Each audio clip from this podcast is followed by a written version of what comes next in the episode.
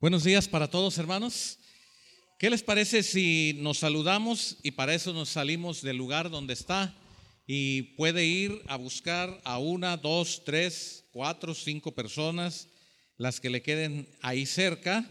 Los que están en internet, escríbanos por favor, escríbanos los que están en internet y díganos desde dónde nos están eh, viendo, de dónde siguen la transmisión.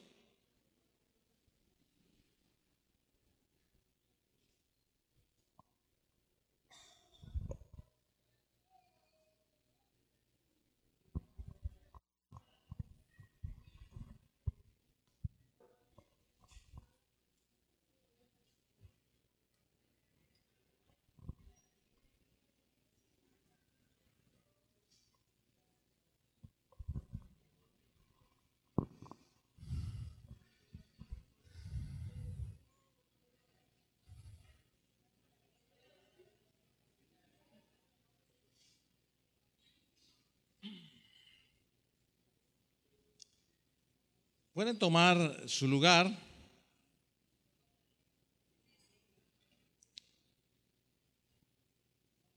Estamos, estamos estudiando, estamos estudiando un tema general que es viviendo como qué? Viviendo como hijos, como hijos de Dios.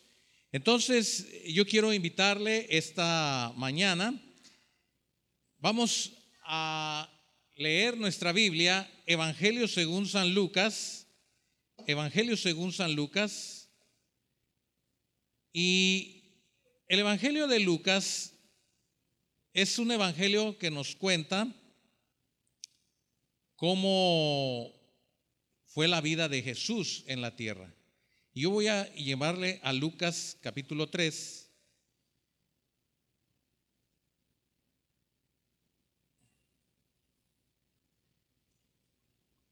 Lucas 3, versículo 21.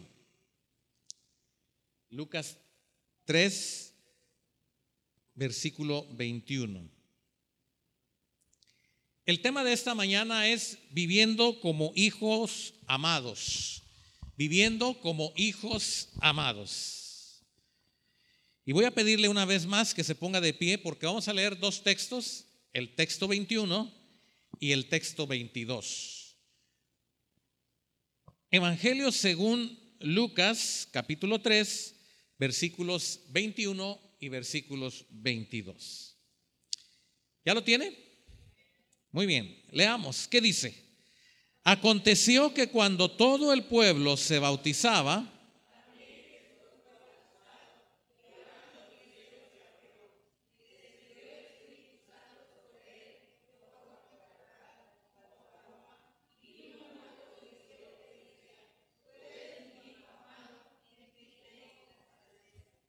Vamos a leer nuevamente 21 y 22. Para los que no pudieron leer, el tema de esta mañana es viviendo como hijos amados. Leamos qué dice.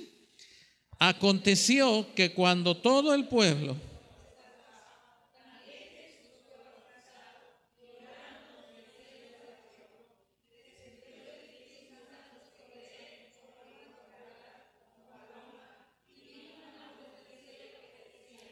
Tú eres mi Hijo amado. Oremos. Dios y Padre nuestro, gracias por esta mañana. Gracias por lo que tú nos das en este día. Como regalo tuyo, Señor, la vida, como un privilegio poder estar aquí.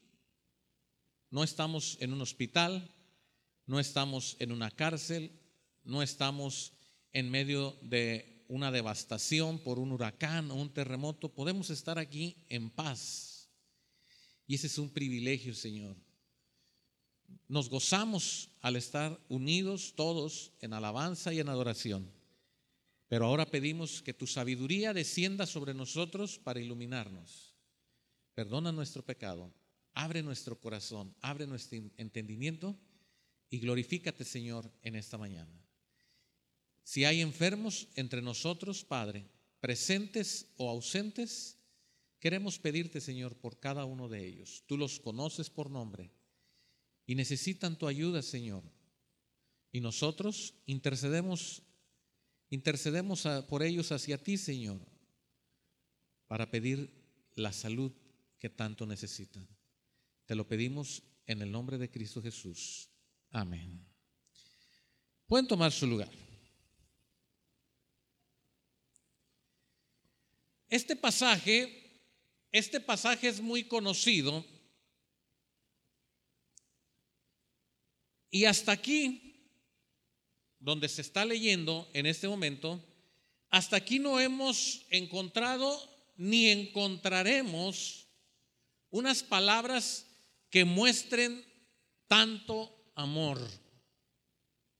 Y la única forma de notarlo es cuando el cielo se abre, Jesús está en el agua, en un río como este que está aquí pintado, y ese río tiene el propósito de que los que seguían a Juan, el que bautizaba, entonces ellos para mostrar su conversión, para mostrar su arrepentimiento, eran bautizados y dice la palabra que Jesús descendió al agua y fue bautizado.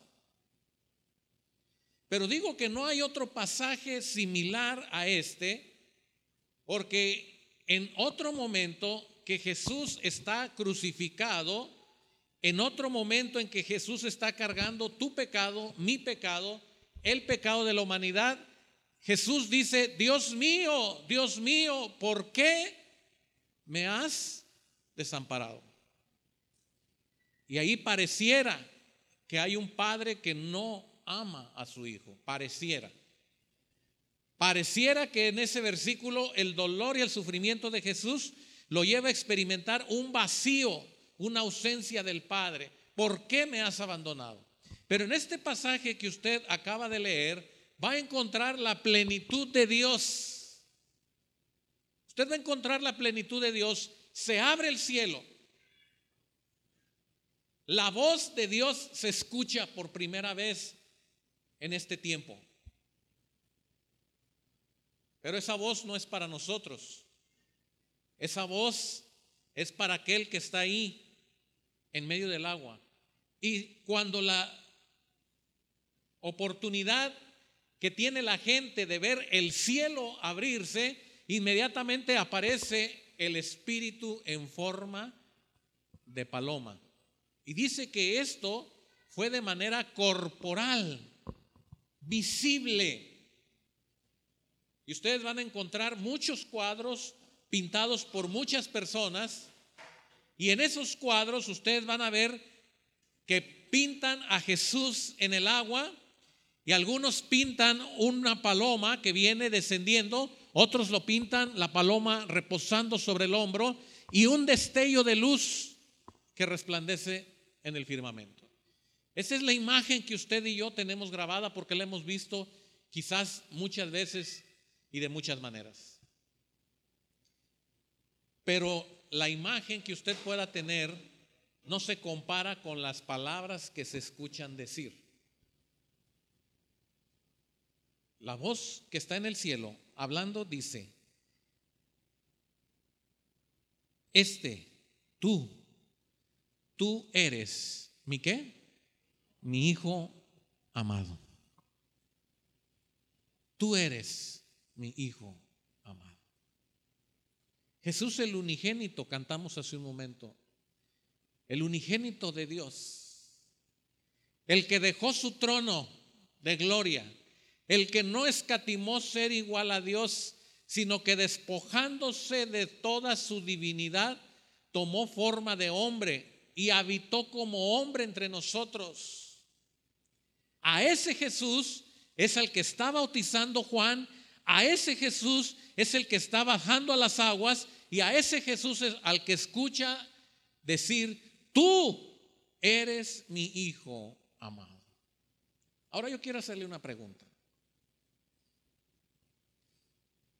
Jesús no sabía que era el hijo amado de Dios.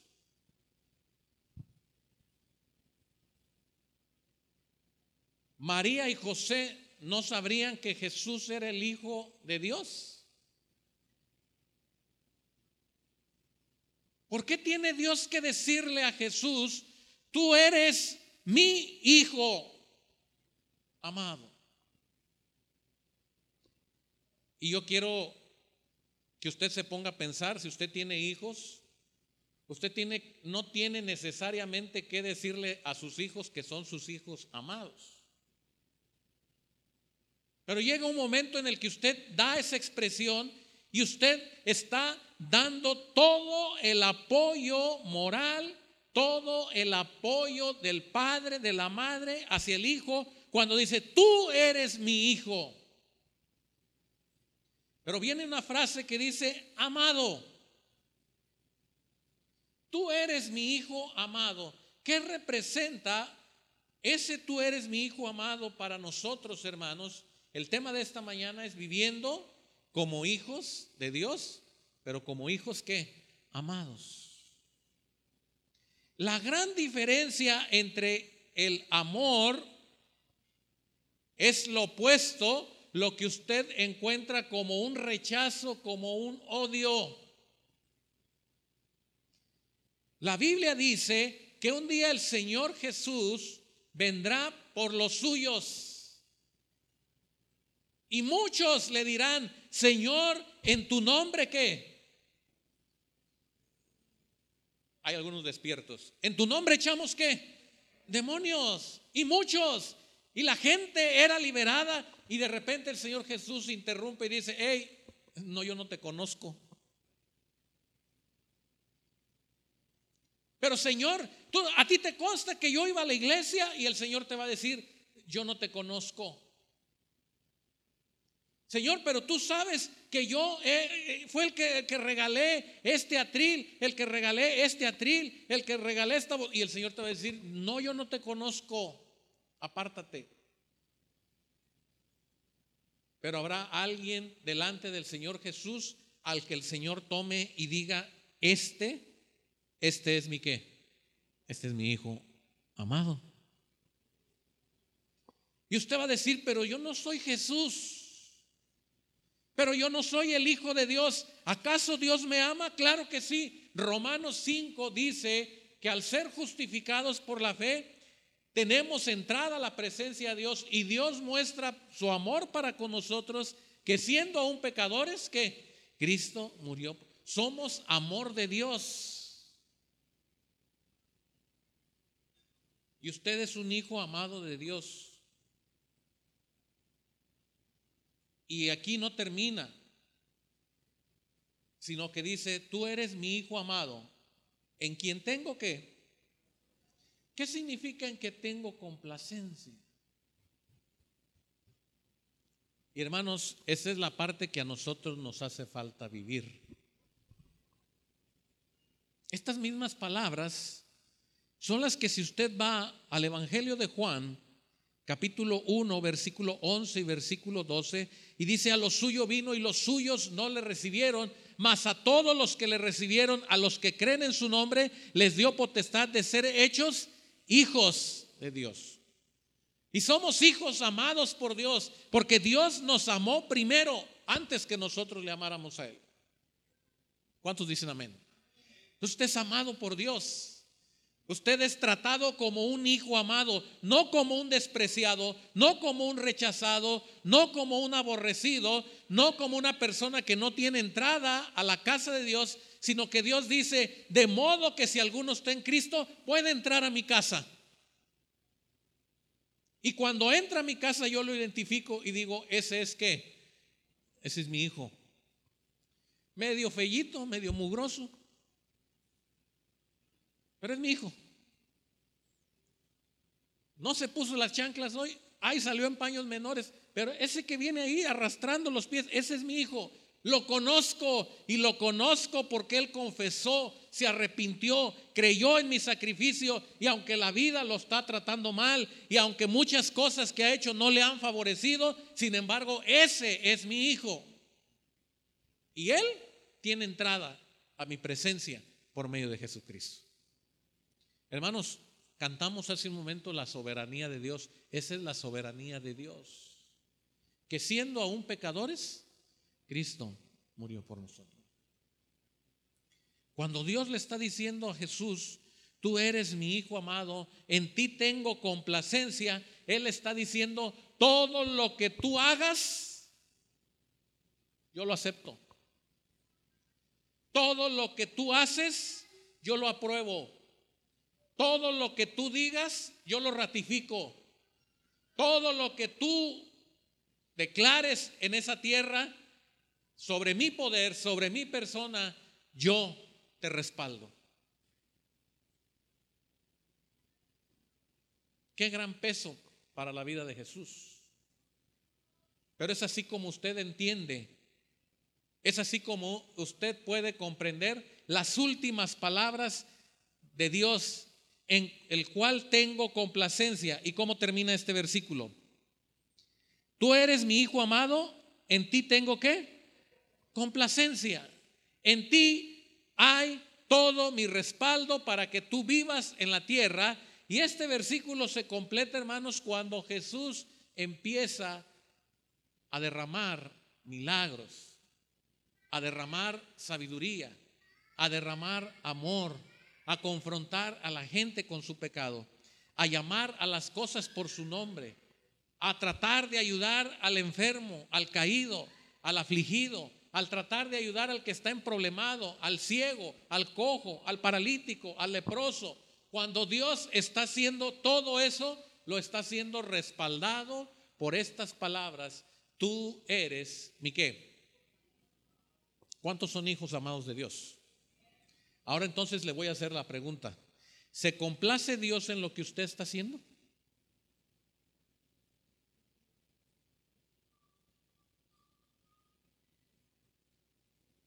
¿Se complace Dios en lo que usted está haciendo? Esa es la pregunta. Dios no tuvo duda en decir a Jesús, en ti tengo complacencia. Y el Señor le dice a las personas, toda potestad me es dada, ¿en dónde? En el cielo y también en dónde? En la tierra. Toda potestad me es dada. Y hermanos, esa potestad que le fue entregada a Jesús le fue entregada a usted. Y usted va a decir, no, yo no tengo ninguna potestad. Claro, porque usted también es hijo amado de Dios. Pero no son sus méritos, no son nuestros méritos. Es el poder del Espíritu Santo el que viene a nosotros y nos da ese poder. ¿Cuántos dicen amén? Hechos 1.8. ¿Qué dice Hechos 1.8? Pero recibiréis poder cuando qué? Cuando haya venido sobre vosotros el Espíritu Santo. Ahora, pregunto, ¿ya vino el Espíritu Santo? Ya. ¿Ya llegó el poder de Dios sobre usted? Sí.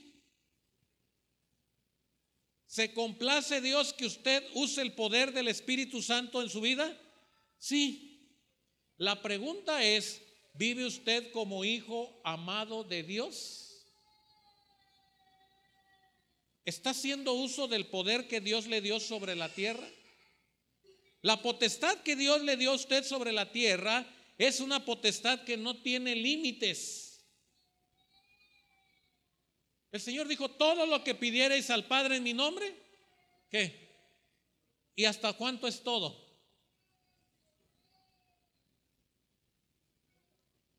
Imagínese que todos salimos aquí y vamos a un restaurante. Póngale el nombre que usted quiera. Y de repente llegue alguien y dice, toda la cuenta de todos los que está aquí, yo la pago. Y usted dice, ay, déjeme pedir otra morisqueta, otros taquitos, otras enchiladas y una para llevar, todo, no hay límites. El Señor Jesús dice, todo lo que pidiereis, no hay límite. Tienes que hacer uso de tu privilegio de ser llamado qué? Hijo de Dios. De tu privilegio de que en ti está el Espíritu de quién? De Dios. Entonces, ¿por qué no vivimos como hijos amados? Y entonces, ¿por qué en lugar de pasar de victoria en victoria, de triunfo en triunfo, nos la pasamos de caída en caída, de golpe en golpe, de raspón en raspón?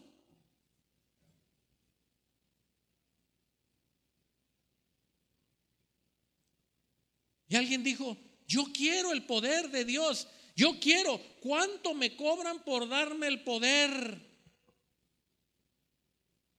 Y el Señor dijo, cuando haya venido el Espíritu Santo, ustedes tendrán el poder del Espíritu Santo.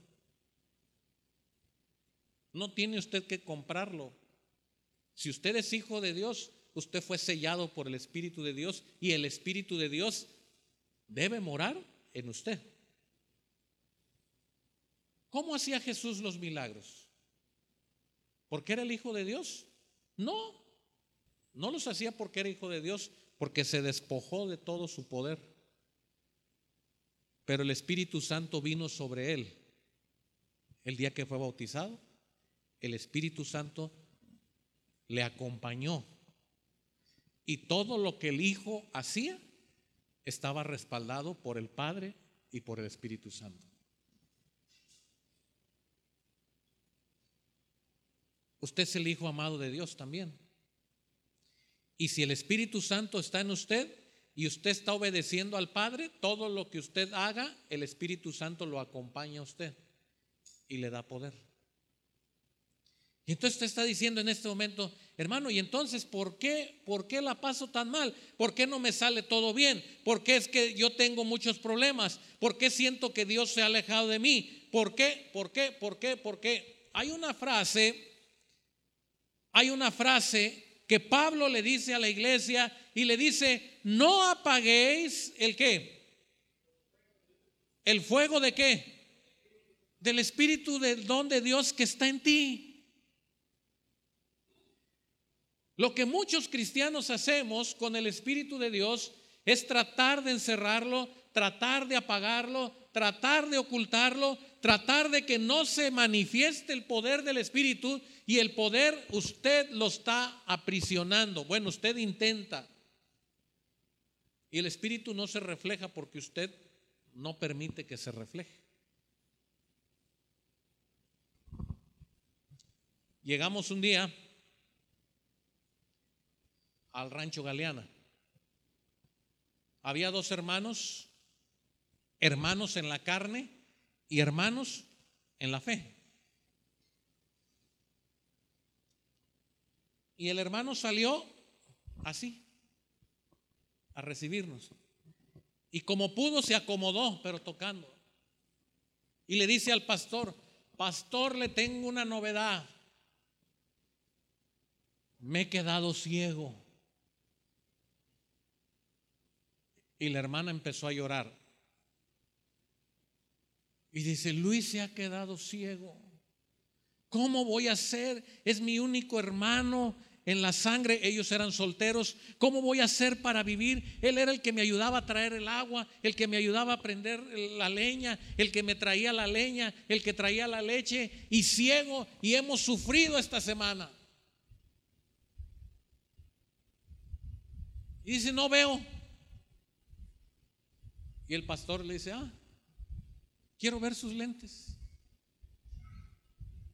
El pastor va y agarra agua, jabón, lava los lentes y le dice, a ver hermano, hermano, veo, oh, ya me volvió la vista, uh, qué alegría y qué felicidad, pero toda una semana vivió como ciego. Porque los lentes se le mancharon, se le ensuciaron y él pensaba que era su vista. Una semana vivió como ciego. Y eso que a usted le parece increíble, increíble. Hay muchos cristianos que viven ciegos toda la semana, el mes, el año, y el Espíritu está ahí. Pero está apagado. No funciona. No lo utiliza. ¿Cómo puede usted escuchar la voz de Dios que diga, este es mi hijo amado. Pero no tengo complacencia porque no hace lo que yo le pido.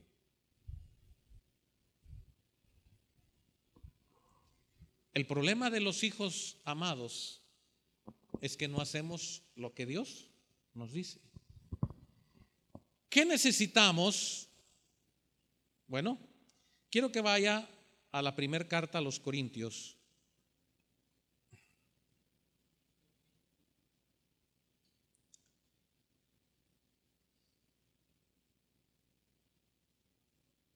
¿Les dije Corintios? Pedro. Perdónenme, hermanos. Primera de Pedro, capítulo 5.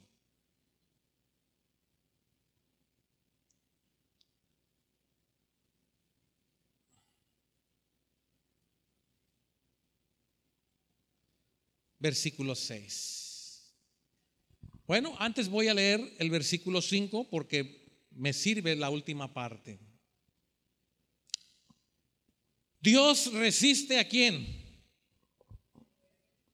Otra vez, Dios resiste a quién? A los soberbios. ¿Y da gracia?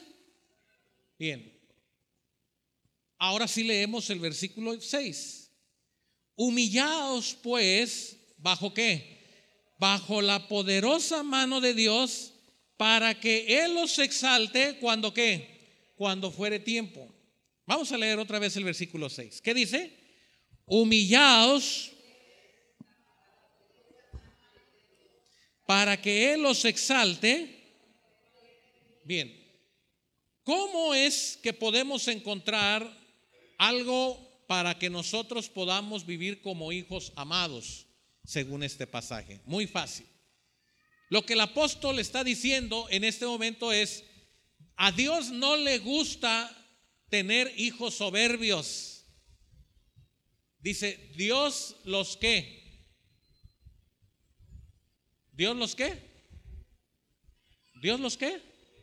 Los resiste. Leímos el versículo 5. Dios resiste a quién? Al soberbio. Aquel que dice, yo no tengo necesidad de ser guiado por el Espíritu Santo, yo veo bien, yo puedo hacer las cosas bien, yo tengo el control de mi vida, yo sé lo que sí, yo sé lo que no. No tengo necesidad de ser guiado. Ahora, no necesariamente lo dice, pero lo hace. Cuando usted está en esa condición, usted está rechazando la guía del Espíritu Santo, usted no está siendo controlado, no hay ninguna paloma picuso sanates, lo que a lo mejor tenga usted por ahí reposando, pero el Espíritu Santo no está en usted operando.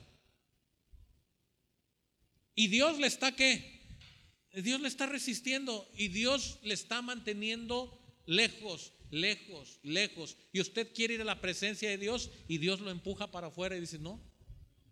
Y usted vuelve a ir a la presencia de Dios y Dios le dice, no. Y usted de repente dice, siento como que el Señor me está rechazando. Sí lo está rechazando, porque Dios resiste al soberbio. No deja de ser usted el Hijo amado, pero tiene usted una resistencia de parte de Dios. Y esa resistencia es que usted no puede presentarse delante de Dios y decir, Señor, Señor, aquí estoy. El Señor dice, ¿por qué me llamas Señor y no haces lo que te digo? ¿Por qué me dices Señor y no haces lo que te digo?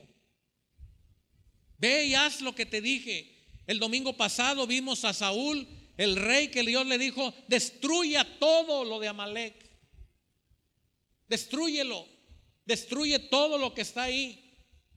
Pero él perdonó la vida del rey y lo mejor del ganado. Y se presenta delante de Dios y le dice, Señor, hice conforme tú me dijiste. Y el profeta dice, ¿y qué es ese ruido que yo oigo? Dios resiste Dios resiste al soberbio. Y para poder nosotros revertir y que pueda decir Dios de nosotros, este es mi Hijo amado, en Él tengo complacencia, todo lo que Él está haciendo, yo lo respaldo, entonces aparece el versículo 6. Y el versículo 6 dice, humillaos pues bajo qué? La poderosa mano de Dios. Lea conmigo, humillaos pues bajo la poderosa mano de Dios. ¿Qué significa humillarse bajo la poderosa mano de Dios? Le voy a pedir a Emanuel que venga para acá. Vente, Emanuel, para acá. Siempre los que se sientan adelante me sirven de ejemplo. Y como los jóvenes hoy no se fueron, pues más ejemplo. ¿Te puedes sentar aquí, por favor? Ok. Entonces, de repente, de repente ustedes todos son la tentación. Todos. Él se llama Emanuel. Todos díganle, Emanuel, ven. Trata de levantarte, Emanuel. Ok, y esto es lo que hace Dios. Otra vez díganle. Y esto es lo que Dios hace. Otra vez díganle. Y otra vez. pero Él está bajo la poderosa. Bueno, yo no soy Dios. Pero este es el intento de Él es hacer lo que Él quiere, lo que Él mira, lo que Él oye. Pero como Él está controlado por el Espíritu Santo y en cuanto Él se impulsa, la poderosa mano de Dios nos detiene y nos dice, ¿a dónde vas? Y de repente logra levantarse, levántate por favor, y cuando va arriba, otra vez lo sienta. Y usted dice, Señor, me dolió. Sí, porque estás bajo mi poder. Eso es, hermanos, significa humillación. Ahora, vuélvelo a hacer otra vez. Y él, cuando ya está en soberbia, ¿qué es lo que va a tratar de hacer? Va a luchar contra qué? Contra el poder de Dios, hasta que de repente Dios dice, ok, ya te puedo decir. Cuando no estamos bajo la poderosa mano de Dios, quedamos qué? Expuestos. Denle un aplauso a Manuel para que... Cuando usted se sale del control de la mano de Dios, usted se queda soberbio. Y entonces viene Manuel otra vez para acá. Pero ahora viene derrotado. Ustedes me lo dejaron todo, tres peleque, ahí viene. ¿Sí? Y entonces él viene, pero él viene a quererse sentar otra vez en el lugar. Y Dios le dice, ¿y te vas otra vez para allá? ¿Y te vienes otra vez para acá? ¿Te vienes otra vez? Y otra vez se encuentra uno con Dios y Dios te dice, no. Porque Dios resiste qué? Al soberbio. Estabas bajo mi mano. Reconoce que te equivocaste, que lo hiciste mal, pero entonces el versículo 6 nos da la luz y dice, humillaos. Ahora arrodíllate, por favor. Entonces, él, él ahora llega así. Ya no llegó soberbio, llega humillado. Y dice, no merezco. No merezco, porque yo aquí estaba, yo aquí era donde estaba, ese era mi lugar, ese era el lugar donde yo tenía que estar, pero me fui, me perdí, me extravié, hice lo malo, reconozco que soy pecador. Y entonces Dios dice, ok, siéntate. Y otra vez nos pone bajo su qué? Su mano poderosa. Y eso es humillados bajo la poderosa mano de Dios. Ahora sí te puedo decir. Póngase de pie, por favor. Abra su Biblia. versículo 6. Estoy en Primera de Pedro 1, perdón, 5, 6. Leamos qué dice. Humillaos pues bajo la poderosa mano de Dios para que Él os exalte. Gracias. Pueden sentarse. Cuando usted está bajo la poderosa mano de Dios y la tentación y la vida y todo lo que está a tu alrededor te llama, te atrae, te busca, te consiente y tú te quieres levantar y tú te quieres levantar y Dios te contiene bajo la poderosa mano de Dios, dice, va a llegar un momento en que serás exaltado. Va a llegar un momento en que serás exaltado. Va a llegar ese día en el que Dios diga, este hijo que tengo yo aquí es mi hijo amado y nadie me lo toca porque está bajo mi cuidado. ¿Y saben a quién se lo dice? A Satanás. Y Satanás dice, mm, sí, pues como lo tienes ahí, pero préstamelo tantito. No. No, suéltamelo tantito. Y dice el Señor, no. Él está bien feliz aquí. Aquí está. Y es cuando usted vive de victoria en victoria, porque nadie te podrá hacer frente, dice el Señor. Yo estoy contigo todos los días. Ese yo estoy contigo es bajo la poderosa que mano de Dios. Y si usted no está humillado bajo la poderosa mano de Dios, no sé cómo le esté yendo en este momento. Pero sigue el versículo 7. No sé si terminemos hoy, hoy tenemos cena del Señor. Voy a pedir las hermanas, las mujeres. Viene un segundo punto que podemos entender para cómo vivir como hijos amados. Todas las hermanas puestas de pie, por favor. El versículo 7. Muy bien. Leamos, dice así, echando toda vuestra ansiedad Otra vez, ¿qué dice?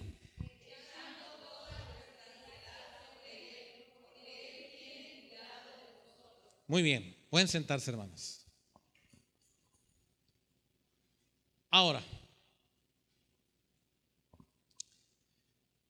aparece una palabra que es una enfermedad de este siglo, pero que ya había estado presente en el pasado.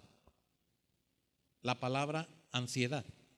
¿Y qué es, qué es vivir con ansiedad?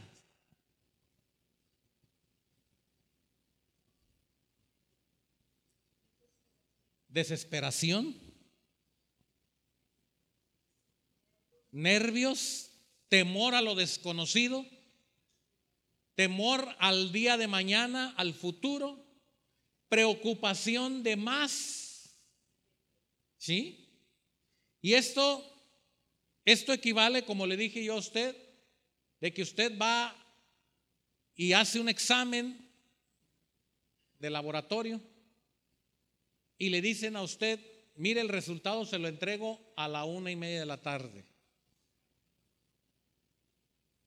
Y yo quiero saber si tengo o no tengo COVID. ¿Se acuerda cuando estábamos en esa fase?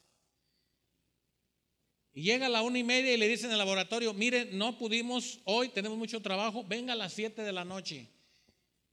Y usted está viendo el reloj y ya son las cinco. Y ve el reloj y ya son las seis.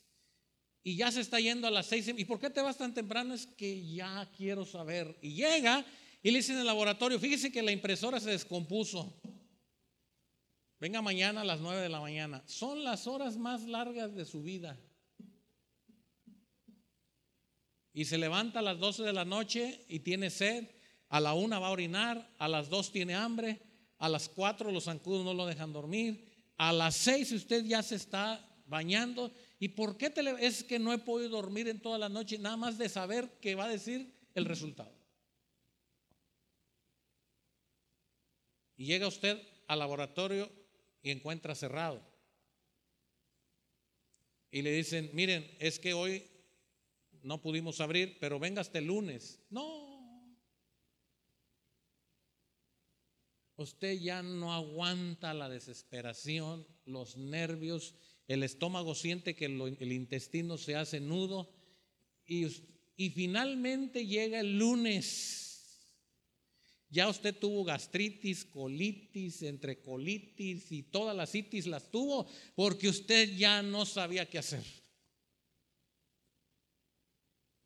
Cuando agarra la hoja todavía tembloroso, todavía ni siquiera la abre cuando el laboratorista le dice, ah, pero no tiene COVID, salió negativo. Ah, usted se desparrama como Bob Esponja ahí en el suelo.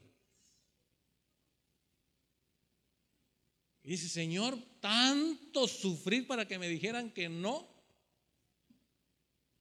Ansiedad. Y el Señor dice que esa ansiedad se transforma en un afán y declara en el Evangelio de Mateo, por nada estéis afanosos. ¿Qué es lo que dice el apóstol aquí? Echando toda vuestra ansiedad sobre quién? Sobre él. Echando todo temor, toda preocupación, toda cosa que usted no le permite estar en paz. Dice el Señor, yo lo cargo. Yo lo cargo. Dámelo. Señor, pero mi preocupación es muy grande. No importa, dámela. Señor, pero ¿y si el Señor te dice, entrégamela? ¿Saben por qué no vivimos como hijos amados? Uno de los grandes problemas, aparte de la humillación, es que nos gusta cargar nuestro propio peso. Ahora, voy a pedirle al hermano Jorge que se venga. Dije que los de adelante. A ver, hermano, dése una vueltita ahí por en medio cargando este, por favor. ¿Verdad? Y ahí va el hermano cargando con su ansiedad. ¿Sí? Y vino a la reunión del martes. Y ahí va cargando con su ansiedad. Y vino a la reunión del jueves y sigue cargando con su ansiedad. Y fue a la reunión de varones y sigue cargando con su ansiedad. Y entonces viene él y de repente dice, ah, ya sé, le voy a decir a Dios que tome mi necesidad. Venga, hermano, para acá. Y entonces vamos a hacer este ejemplo. Entonces, de repente, ¿sí? Y entrega su necesidad y la deja aquí. ¿Descansó, hermano?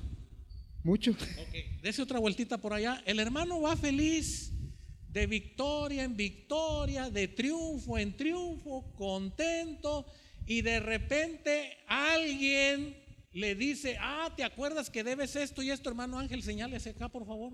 Dígale al hermano, señálele la bocina. Sí. Señálele usted con la mano, por favor, hermano Ángel. Ok, y el hermano se acuerda de la ansiedad que ya había dejado. Y ahí viene el hermano, hermano, ni modo, lo voy a poner a hacer cargar otra vez. Y ahí va.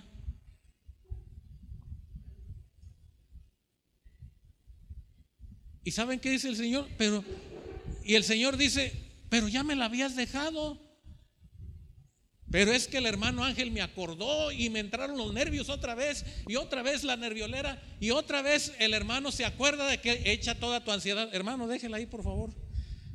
Gracias, hermano. Denle un aplauso al hermano porque sí está pesado, ¿eh? Claro.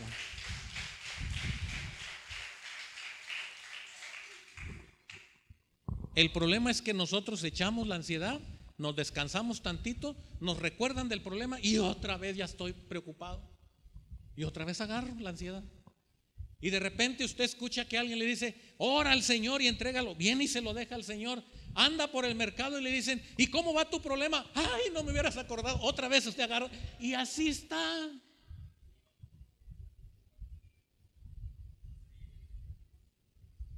Y el Señor dice, bueno, Cuando usted dice, echando toda mi ansiedad, y se encuentra usted la hermana Lidia y le dice, oye, ¿qué pasó con aquello? No, ya se lo dejé al Señor. Pero platica, no, ya se lo dejé. Pero dime, no, no te voy a decir, pues ya se lo dejé al Señor. Pregúntale a Él. No, tú dime. No, porque si yo te platico, otra vez voy a agarrar. Hermanos, les dije hace unos días, cuando Dios recibe tu ansiedad, tú te olvidas porque ya no es tuya. Ya está en manos de quién? De Dios. Y el Señor dice, ya no necesitas cargarlo. Yo voy a cuidar de ti. Por eso tú estás echando toda tu ansiedad en mí. Por eso sufrimos los cristianos como hijos amados, porque nos gusta cargar las penas y los problemas a pesar de que hoy vamos y se las entregamos al Señor y al salir, ay, se me olvidó recoger mi ansiedad y ya se viene usted por su ansiedad. Déjeselo en las manos de Dios. Entrégueselo.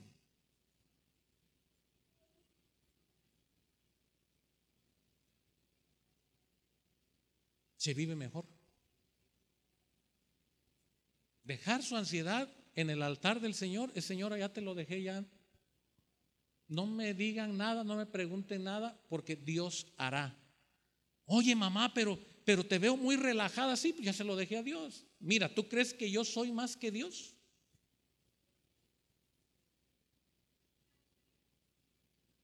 Mira, tengo cinco años pidiendo esto a Dios y vivo agobiado y vivo eh, prisionero y vivo atormentado y vivo inseguro. Mejor se lo dejo a Dios y ya no me preocupo. Qué triste es vivir siendo hijos amados. Escuche usted, qué triste es vivir siendo hijos amados, pero bien preocupones y bien ansiosos. Y el Señor dice, en este, en este no tengo complacencia. Ahora, por una economía del tiempo, no le he llevado algunos pasajes, pero se acuerda que la barca se estaba hundiendo. ¿Y qué estaba haciendo el Señor? ¿Contando las cuentas de un rosario? ¿Mordiéndose las uñas el Señor Jesús? ¿Qué estaba haciendo el Señor? Durmiendo. Y le dicen los discípulos, maestro, maestro, eres el único aquí. Te das cuenta que ya se te mojaron las chanclas, la túnica, ya estás empapado, la barca se va a hundir. ¿Qué no te das cuenta que nos ahogamos? Y el Señor se levanta y les dice, hombres de poca fe.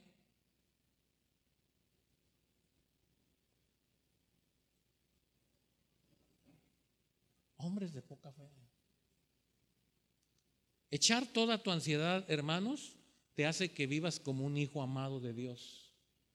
Y decir, si Dios no me lo da, lo acepto. Si Dios me lo quiere dar, lo acepto. Si Dios quiere cambiar mi problema, lo acepto. Si Dios no quiere cambiar mi problema, pero ya no vivo yo angustiado y preocupado. Porque Dios no te dio un espíritu de cobardía, sino de poder. Termino. No voy a poder llegar al final de la enseñanza, pero quiero terminar este tiempo. Versículo 8, varones.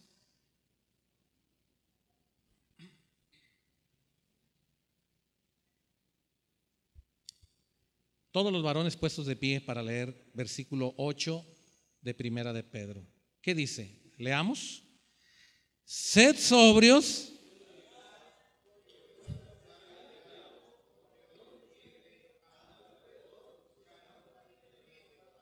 Otra vez, leamos qué dice.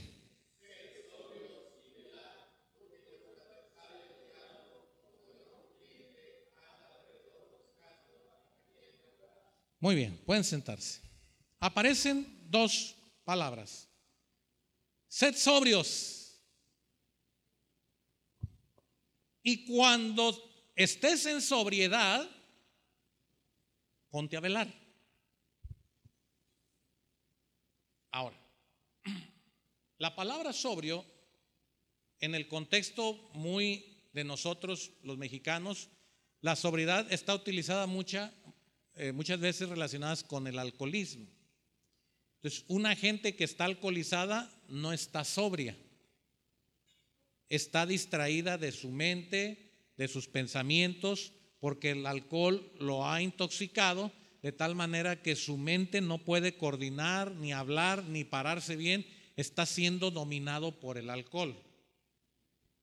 De tal manera que Pablo le dice a los de la iglesia en Éfeso, no os embriaguéis con vino en lo cual hay disolución, o sea, pierdes todo el control.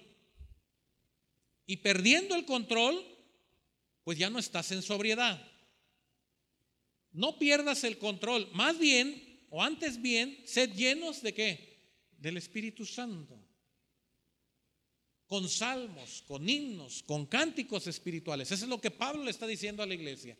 Pedro dice, ustedes no solamente van a estar bajo la poderosa mano de Dios, no solamente ustedes van a vivir echando toda su ansiedad, sino que van a tener que aprender a ser sobrios. Y la sobriedad tiene que ver con lo que usted ingiere, con lo que usted se alimenta. Porque de eso depende que usted pueda velar. ¿Escuchó bien? La sobriedad que eh, Pedro presenta es la condición para poder velar. Si usted no está sobrio, usted no puede velar. Váyase y cómase un plato de menudo, un plato de pozole, sus tortillas, su aguacate y todo, y al ratito ya está usted volteando los ojos y quedándose dormido. Es normal. Y usted dice, ¿me agarró un sueño después de comer? Sí, porque comimos de más. Tenemos tanto alimento que nos causa sueño. Pablo Pablo le dice a la iglesia, ustedes han de tener cuidado en que el Espíritu de Dios que esté en ustedes los mantenga en una vida, vida equilibrada. Por lo tanto, ustedes van a tener que cuidar, porque ustedes son templo del Espíritu para que pueda haber sobriedad. Y hermanos, esto está relacionado con lo que usted mira, con lo que usted oye, con lo que usted está alimentando su mente y su corazón. La única, la única eh, forma en que el hombre se distrae, la mujer se distrae, es de lo que escucha y de lo que ve. Pablo le dice a los Gálatas, ¿quién los hizo que se equivocaran? Alguien vino y te dijo, no, no es cierto. La mujer en el huerto estaba en el huerto y la mujer escucha a la serpiente decir, con que Dios te ha dicho esto, no hagas caso, es mentira. Y eso, hermanos, produce un desequilibrio en la vida y el desequilibrio no te va a permitir velar o estar atento. Y cuando menos acuerdes, ya no estarás bajo la gracia de Dios, sino estarás siendo resistido por Dios. Cuídate Cuídate de lo que alimentas, tu corazón, tu mente. Cuídate.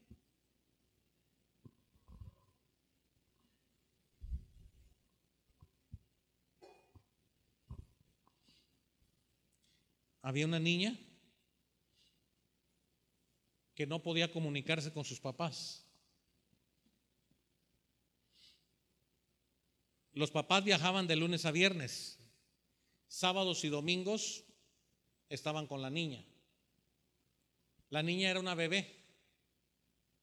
Pronto él fue ascendido en la compañía en los Estados Unidos y entonces ya no viajaba una semana, viajaban dos semanas. Y la niña estaba bajo el cuidado de una persona y solo la veían una vez sábados y domingos cada 15 días.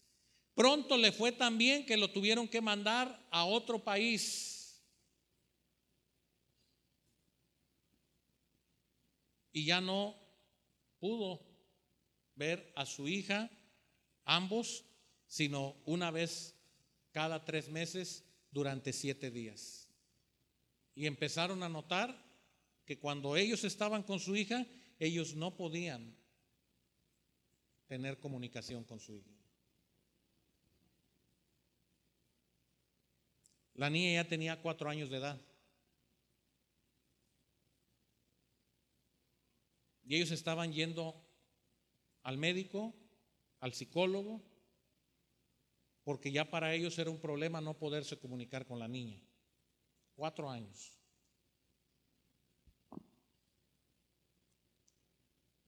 Entonces a ellos los mandaron a Corea, en la compañía. Y como ya tenían el problema en casa y el psicólogo les había aconsejado, que no se separaran de su hija para poder ver la evolución y cómo comunicarse con ella. Y llegaron a Corea y van al baño y se va primero el varón, se queda la, señora y la señora deja a la niña ahí en la sala de espera y va y le compra un jugo y cuando regresa ella está tendida en la plática con un coreano y una coreana.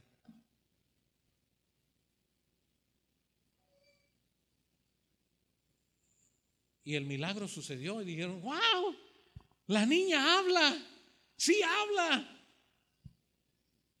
Pero la niña hablaba coreano.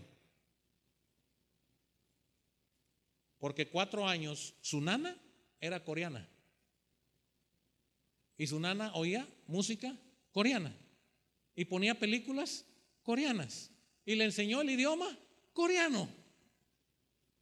¿Cuándo se iba a comunicar con los padres? ¿Cuándo le iban a entender a los padres? Jamás.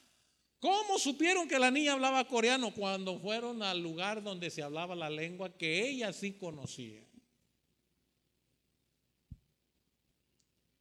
Hay muchos cristianos que no se comunican con Dios porque hablan idiomas diferentes.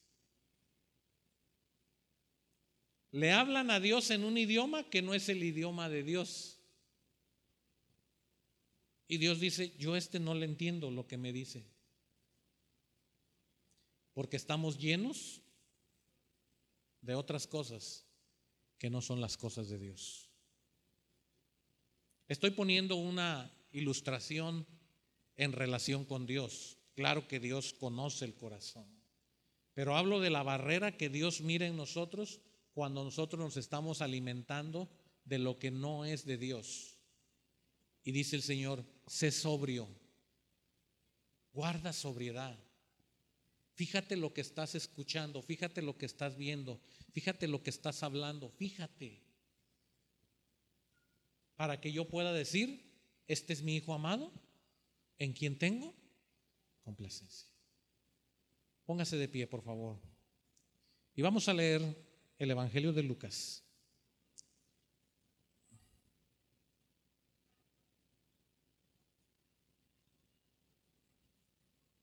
capítulo 3.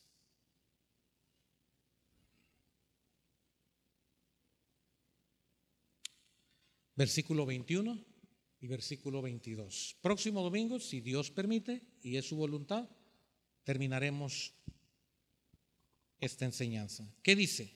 Leamos. Aconteció que cuando todo el pueblo se bautizaba,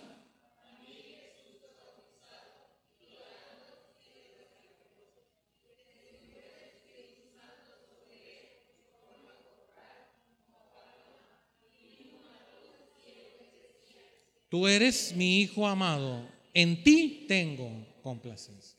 Cierre sus ojos, por favor.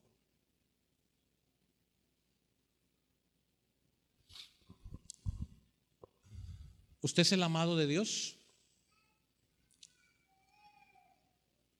¿Puede Dios decirte esta tarde, en ti tengo complacencia?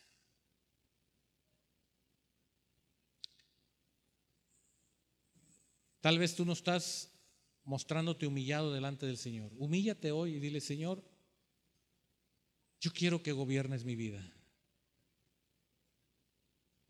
Yo quiero que gobiernes mi vida. No quiero que me resistas por soberbio. Quiero estar gobernado por ti. Yo quiero, Señor, en esta hora, no solamente eso, vivir humillado,